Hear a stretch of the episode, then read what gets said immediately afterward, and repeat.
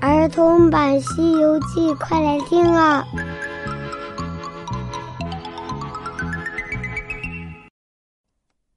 西游记》第一百九十三集：三藏八戒生娃娃。嗨，小朋友，我是永桥姐姐，我们继续讲《西游记》的故事。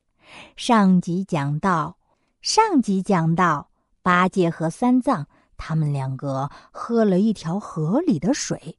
喝完之后没多久，那肚子就又疼又胀。他们来到了一户人家，那户人家的老婆婆听说他们两个肚子疼，一点儿也不关心，反倒哈哈大笑。悟空扶着师傅，沙僧扶着八戒，四个人跟着那老婆婆进了屋。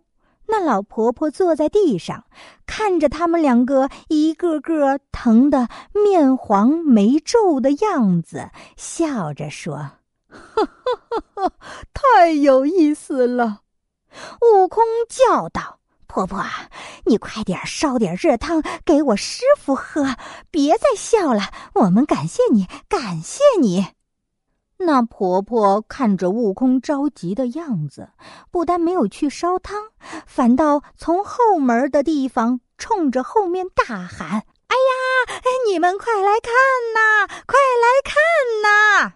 随着喊声，就看到后面有啪嗒啪嗒的跑过来两三个半老不老的妇人。他们走进屋来，都围着三藏他们看，一边看还一边笑。悟空大怒，喝了一声：“呆，你们笑什么？”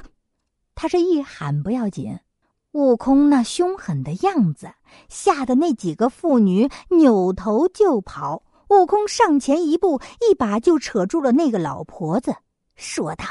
你你快点去烧汤，给我师傅暖暖肚子，我就饶了你。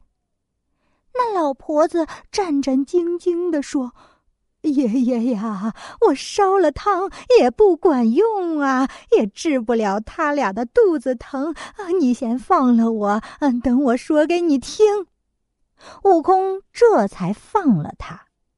他说道。我们这里是西凉女国，我们这一个国家里全都是女人，一个男人也没有。所以刚才见了你们欢喜。我长这么大还从来没有见过男人呢。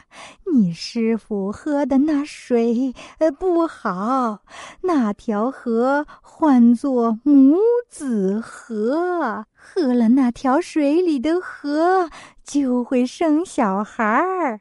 悟空一听，可吓坏了。还有这样的河吗？喝了水就能生小孩儿？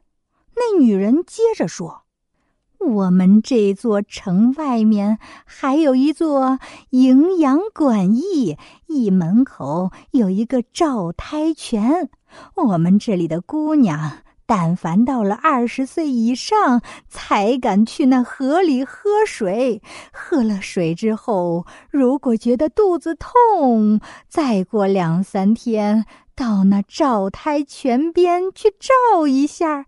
若是照出两个人影，那就快生小孩了。你师傅喝了那子母河的河水，因此成了胎气。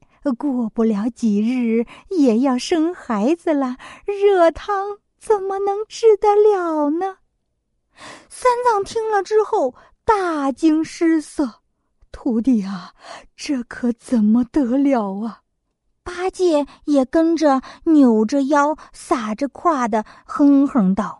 哎呦，爷爷呀，要生孩子了！我们是个男人，从哪儿生啊？哎呦，我的天哪！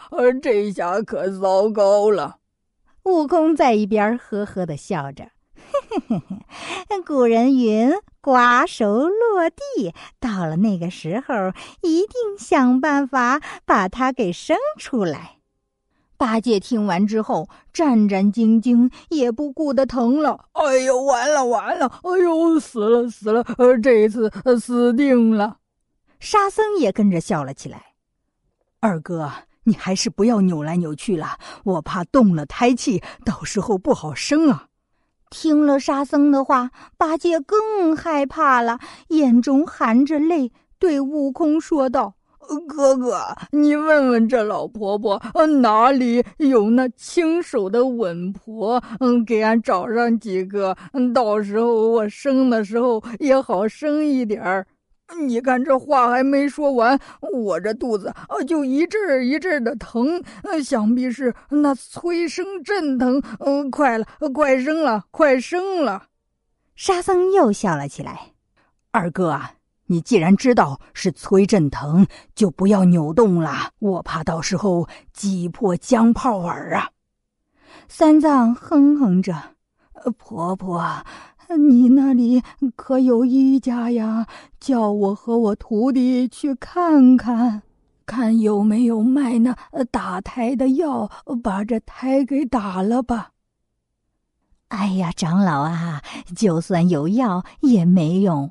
不过我们这儿南边有一座解阳山，山里有一个破儿洞，洞里有一眼。落胎泉，如果能喝上那里的一口水，就可以解了你这胎气。但是啊，现在却喝不了了。去年的时候来了一位道人，自称如意真仙，他把那破儿洞改做了聚仙庵。他守住了落胎的泉水，不肯让别人喝啊！若是想喝水的话，需要拿些花红表里、洋酒果盘，诚心的去奉拜他，他才可能给你一碗水。你们这行脚的僧人又没有许多的钱财，哎，你们肯定喝不了那水了。还是认命吧，先生了再说吧。悟空听了之后，满心欢喜，急忙问道：“婆婆，这里到那解阳山有几里路呀？”“有三十多里。”“哦，好了好了，师傅你放心，带俺老孙去给你取些水来吃。”悟空非常的细心，在临走之前还提醒悟净。说道：“沙师弟，你好好的看着师傅。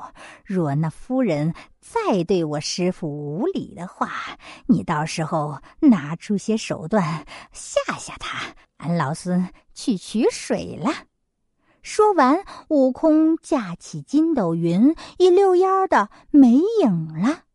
悟空能拿到那破儿洞的一碗水吗？我们下集接着讲。